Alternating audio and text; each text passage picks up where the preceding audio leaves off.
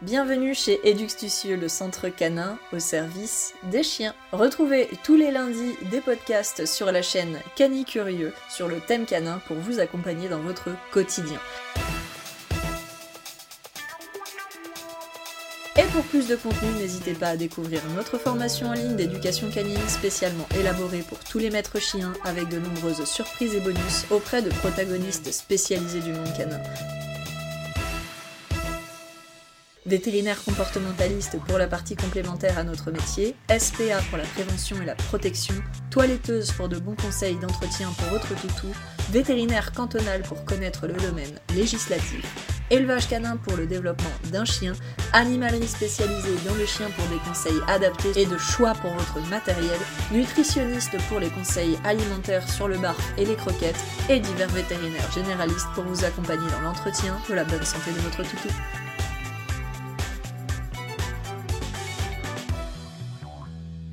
Ensemble, nous vous aidons à devenir un maître ou une maîtresse informée et compétente, mais aussi et surtout épanouie, aux côtés d'un toutou heureux, stable, bien développé, obéissant et surtout compris. Et ça, c'est important. Retrouvez la formation en ligne fondamentale sur notre site internet eduxtucieux.com, rubrique formation en ligne, et rejoignez dès à présent une aventure unique, testée et approuvée par tous les maîtres chiens.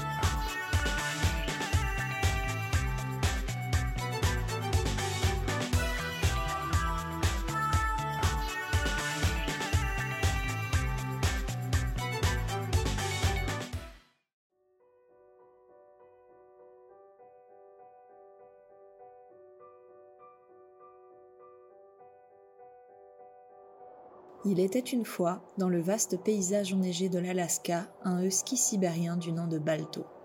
Avec son pelage dense et ses yeux perçants, Balto était un chien exceptionnel, connu pour sa force et son intelligence. Il vivait dans la petite ville de Nome où la vie était bien rude, mais où l'esprit de communauté était très fort. Un jour, une terrible épidémie frappa Nome.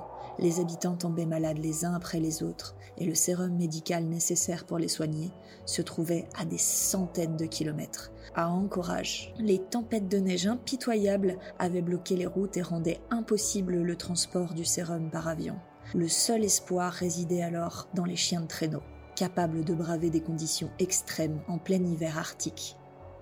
Le maître de Balto un homme du nom de Gunnar comprit que la vie de ses concitoyens dépendait de la rapidité avec laquelle le sérum pouvait être livré.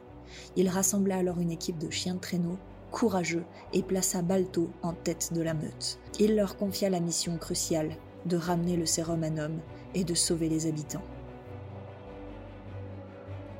Le départ fut donné dans le vent glacial et la neige tourbillonnante.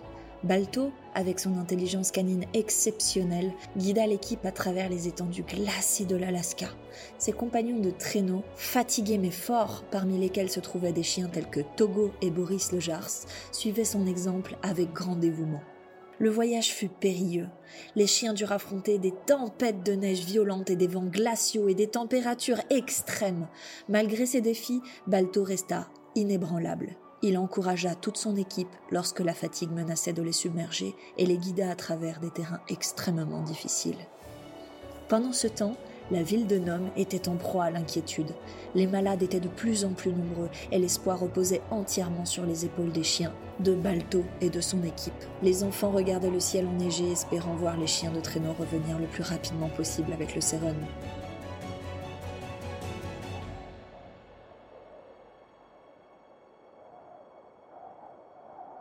Enfin, les jours semblaient interminables. Et puis, après un voyage épuisant, Balto et son équipe atteignirent enfin leur destination. Ils récupérèrent le sérum médical vital, mais le plus difficile restait à venir, le retour à Nome. Le voyage de retour fut marqué par des défis encore plus grands. Une tempête de neige féroce s'abattit sur eux, réduisant la visibilité à presque rien. Balto, avec son flair aiguisé, utilisa son instinct pour suivre le sentier invisible sous la neige. La tâche était ardue, mais Balto ne fléchit pas. Il encouragea son équipe, distribua des léchouilles encourageantes, et les chiens de traîneau poursuivirent leur chemin à travers la tourmente. Ils traversèrent des forêts de sapins enneigés, franchirent des rivières gelées et grimpèrent des montagnes escarpées. Enfin, ils atteignirent la périphérie de Les habitants, guettant avec anxiété l'horizon blanc, virent les ombres familières de la meute de chiens de traîneau apparaître à travers la neige tourbillonnante. L'espoir renouvelé éclaira le visage fatigué des habitants, car ils savaient que le salut était proche. Enfin, Balto et son équipe firent leur entrée triomphante dans la ville. Les habitants les accueillirent avec des acclamations, des larmes de joie et des sourires reconnaissants. Grâce à la bravoure et à la détermination de ces chiens, de Balto, le sérum médical arriva à temps pour sauver de nombreuses vies à homme. Balto devint alors un héros acclamé. Les enfants le considéraient comme un protecteur, les adultes comme un symbole de courage. Une statue fut érigée en son honneur, immortalisant le moment où Balto et son équipe avaient sauvé toute la ville d'une immense catastrophe imminente. Ainsi se termina l'histoire de Balto, le héros du Grand Nord, un chien qui, par son courage indomptable, avait sauvé une communauté entière. Même aujourd'hui, la légende de Balto perdure, rappelant à tous que même dans les conditions les plus difficiles, la détermination et le dévouement peuvent triompher. Et quelque part, sous les aurores boréales de l'Alaska, l'esprit de Balto continue de veiller sur ceux qui entendent son histoire.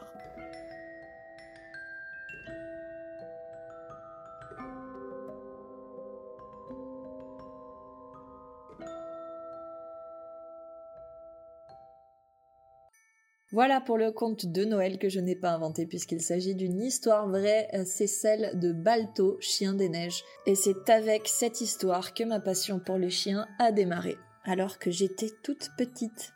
Balto était un chien de traîneau de race husky sibérien et son histoire est inspirée d'événements réels qui se sont déroulés en 1925 lors de l'épidémie de diphtérie à Nome, en Alaska. Pour les plus grands, voici les faits réels. Le premier fait réel, comme je l'ai mentionné, est évidemment l'épidémie de diphtérie à Nome en janvier 1925. L'épidémie frappa la ville isolée de Nome en Alaska et la ville était coupée du reste du monde par des tempêtes de neige et il était vraiment impossible de faire parvenir rapidement le sérum nécessaire pour traiter tous les malades et la situation était très critique et des vies étaient réellement en jeu. On a réellement appelé ce voyage la course au sérum puisqu'il fallait acheminer le sérum diphtérique de manière très urgente et une opération de sauvetage par chien de traîneau a donc été organisée. Le sérum a alors été transporté en train depuis Anchorage jusqu'à Nenana, puis relayé enfin par les équipes de chiens de traîneau, dont Balto, à travers plus de 1000 km de terrain difficile et glacé. Concernant le trajet de la relève, le tronçon final du trajet qui devait emmener le sérum de Nenana à Nome fut effectué par une série d'équipes de chiens de traîneau. La dernière équipe dirigée par le musher Gunnar Kassen avait à sa tête le husky sibérien noir et blanc appelé Balto. Il s'agit d'un exploit réel le 2 février 1925, malgré des conditions météorologiques extrêmement difficiles avec des températures glaciales et des vents violents comme je l'ai soulevé dans le conte, et Balto et son équipe réussirent à arriver à Nome, couvrant la dernière étape du trajet en un temps record en plus, et la ville était donc sauvée.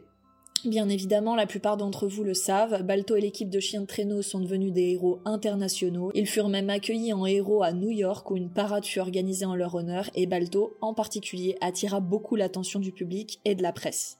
D'ailleurs, en reconnaissance de ses exploits, une statue en son honneur fut érigée dans le Central Park à New York en 1925. Elle le représente perché sur un rocher, immortalisant son rôle crucial dans la lutte contre l'épidémie de diphtérie à Rome. Et si, comme moi, vous avez vu l'ancien dessin animé, effectivement, on la voit à la fin du film. Il y a une question qui revient souvent, euh, surtout à cause des films, et c'est la question de savoir qui était le véritable héros entre Balto et Togo. Et c'est un sujet très souvent débattu. Les deux chiens, en fait, ont joué des rôles cruciaux lors de la mission de sauvetage de l'épidémie à Nome en 1925 mais leurs contributions ont été légèrement différentes. Balto, par exemple, a dirigé l'équipe de chiens de traîneau qui a parcouru la première partie du trajet, donc la plus dangereuse et la plus difficile, livrant donc le sérum médical à Nome malgré les conditions météorologiques extrêmes. Il est devenu célèbre grâce à la statue notamment érigée en son honneur et à la reconnaissance publique après la mission de sauvetage.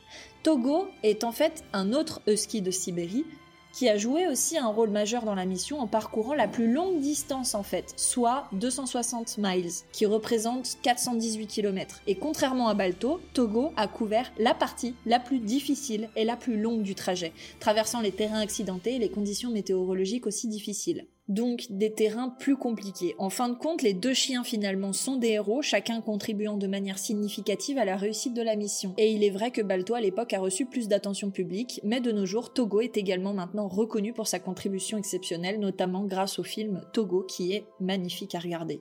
D'ailleurs, certains estiment que Togo mérite une plus grande reconnaissance en raison de la difficulté de la portion de sa course. En résumé, il n'y a pas vraiment de réponse unique à la question Balto ou Togo, car les deux existaient et méritent d'être honorés pour leur courage et leur dévouement. L'épidémie de diphtérie a effectivement touché de nombreuses personnes, notamment des enfants de la communauté, et pour cette incroyable mission de transport de vaccins, baptisée réellement la course au sérum, eh bien il y avait plus de 150 chiens de traîneau mobilisés. Cette maladie est en voie de disparition avec moins de 4500 cas par an depuis 2015 et elle a longtemps fait peur aux autorités sanitaires, notamment dans les années 20 lorsqu'il était encore compliqué de soigner les personnes touchées. En 1925, la ville de Nome en Alaska a d'ailleurs fait les frais de cette maladie relativement contagieuse puisque certains enfants n'ont pas été juste touchés mais sont rapidement décédés. Alors très vite les autorités avaient décidé d'alerter la ville d'Anchorage, capitale de l'état d'Alaska qui avait donc décidé d'envoyer plusieurs doses de vaccins en utilisant le train puis le relais des chiens de traîneau. Et en moins de six jours, des milliers de vies furent sauvées. L'organisation du transport fut très compliquée, comme je l'ai souligné, puisque les températures descendent en dessous des moins 30 degrés en journée, rendant les trajets en avion impossibles, et il restait alors la solution du train, mais encore le trajet était bien trop long. Résultat, les autorités avaient organisé cette course de chiens de traîneau sous forme de relais, d'où le fait que nous avons et Balto et Togo, qui permettaient donc d'avancer de jour comme de nuit. Il aurait fallu en temps normal plusieurs semaines pour que le trajet soit accompli. Cependant, l'urgence sanitaire était bien réelle et résultat des villes étapes avaient été choisies dans lesquelles hommes et chiens étaient réquisitionnés afin de participer à la course contre la montre. Le départ a été donné le 27 janvier 1925. Cinq jours et demi plus tard, le dernier attelage dirigé par Gunnar Kassen, musher norvégien et second de Leonard Sepala, propriétaire du chien Balto, arrive à destination. Une expédition réussie qui permettra notamment aux malades d'être rapidement soignés et un second voyage sera organisé seulement quelques jours plus tard qui permettra d'administrer de nouvelles doses de sérum et de renflouer les stocks au cas où la situation viendrait à prendre une nouvelle tournure dramatique. À l'époque, on ne parle que ça, et les gros titres le disent. 150 chiens sauvent des milliers de vies. Et n'oubliez pas que si des milliers de vies humaines ont été sauvées, eh bien cette incroyable course au sérum aura causé la mort de six chiens. Ces animaux ont bien sûr tous été salués par les autorités américaines et sont depuis considérés comme de vrais héros de la nation. Togo, second chien de Léonard Sepala, aura pour sa part couru sur une distance de 424 km, soit la plus longue couverte par un chien au cours de ces quelques jours. Mais son exploit passera au second rang malheureusement puisque Balto lui aura volé la vedette. Et malgré un dernier relais bien plus court, ce dernier a pourtant été célébré par la presse américaine et internationale comme étant le seul et vrai véritable héros de cette aventure puisqu'il était le chien leader avoir franchi la ligne. Mais n'oubliez pas que tout cela ne fut pas le travail d'un seul chien, mais bien d'une seule équipe. Et lorsque l'on est musher, on sait très bien que tout repose sur la capacité de chaque chien qui constitue l'attelage. En effet, Balto était peut-être sous le feu des projecteurs puisque leader soit le chien de tête conduisant l'attelage, mais il n'a pas fait ça tout seul et il faut saluer l'esprit d'équipe et le travail du musher. Balto était né en 1919. Il a très vite surpris de par son gabarit. C'était un chien un peu plus imposant que le reste de sa meute. Résultat, il a été utilisé comme remplaçant et chien de travail pour l'industrie minière locale et rien ne semblait le prédestiner à atteindre la célébrité. Cependant, tout a basculé en 1925 lorsqu'il a été réquisitionné par Sepala afin de participer à cette fameuse course au sérum. D'ailleurs, son attelage n'a pas été dirigé par son propriétaire, mais bien par son assistant, Gunnar Kassen, qui avait pour mission de mener l'avant-dernier relais. Toutefois, alors qu'il partait de Bluff et devait couvrir les 40 km de sa mission, Kassen a découvert que le dernier musher supposé prendre le relais était en train de dormir. Ne pouvant perdre plus de temps à le réveiller, atteler l'équipage et lui donner les instructions, Casson a alors décidé de continuer avec Balto en tête. Comme je l'ai dit, les conditions climatiques étaient extrêmement difficiles et la visibilité était rapidement réduite et heureusement la petite équipe a réussi à ne pas se perdre et à continuer sa route tant bien que mal et franchit finalement la ligne d'arrivée, permettant aux habitants de Nome d'être sauvés. Il faut savoir que sur place, un journaliste attendait patiemment l'arrivée de la dernière équipe et une fois la ligne d'arrivée franchie, eh bien ce dernier souhaitait en apprendre plus sur l'exploit mais surtout sur les chiens qui avaient participé à cette aventure et donc Balto a été présenté puisqu'il était le leader de ce dernier attelage. Aujourd'hui, il est évident que plusieurs voix semblent remettre en question la véracité du rôle joué par Balto. Tous ces propos sont d'ailleurs remis en question par la communauté dont certains pensent que Balto n'a jamais été un chien leader et n'a jamais été en tête d'un équipage. Un concours de circonstances aurait alors fait que le chien leader se serait cassé une patte ou n'aurait pas réussi à retrouver le chemin et donc Balto aurait dû prendre sa place de numéro 1. Très vite célébré, malheureusement, la fin de vie de Balto aura été plutôt compliquée. Vendu, il sera alors utilisé dans de nombreux cirques, des promoteurs jouant sur la célébrité acquise par l'animal afin de générer d'importants revenus, et en 1927, une cagnotte sera finalement levée afin de permettre de racheter le chien et de lui offrir enfin une fin de vie paisible aux eaux de Cleveland. Il y décédera le 14 mars 1933 et le corps de Balto sera alors conservé avant d'être empaillé. Aujourd'hui encore, des milliers de personnes vont le voir au musée d'histoire naturelle à Cleveland. Balto aura vécu de 1919 à 1933. Et pas toujours une vie simple, comme vous pouvez le constater, et c'est bien triste. Les folies encore de la race humaine.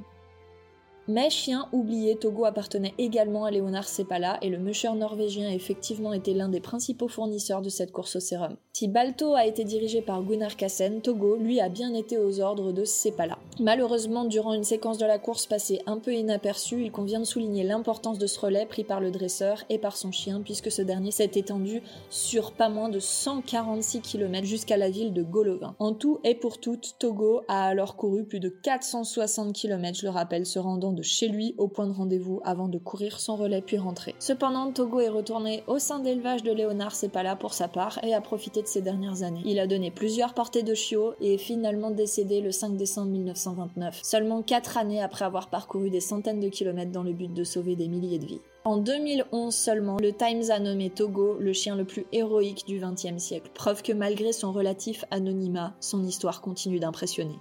Plus récemment, comme beaucoup d'entre vous le savent, en 2019, Disney a produit un film sur l'histoire de Togo qui est extrêmement touchante et c'est vraiment compliqué de pas pleurer. Après avoir produit le fameux film qui est à l'origine de ma carrière en 1995-1995 pour les Français, qui est un film d'animation sur Balto. L'histoire retiendra bien évidemment le bon côté de cette aventure, même s'il convient de se souvenir de l'effort de ces animaux et de la véritable triste fin connue par certains d'entre eux, je pense à Balto.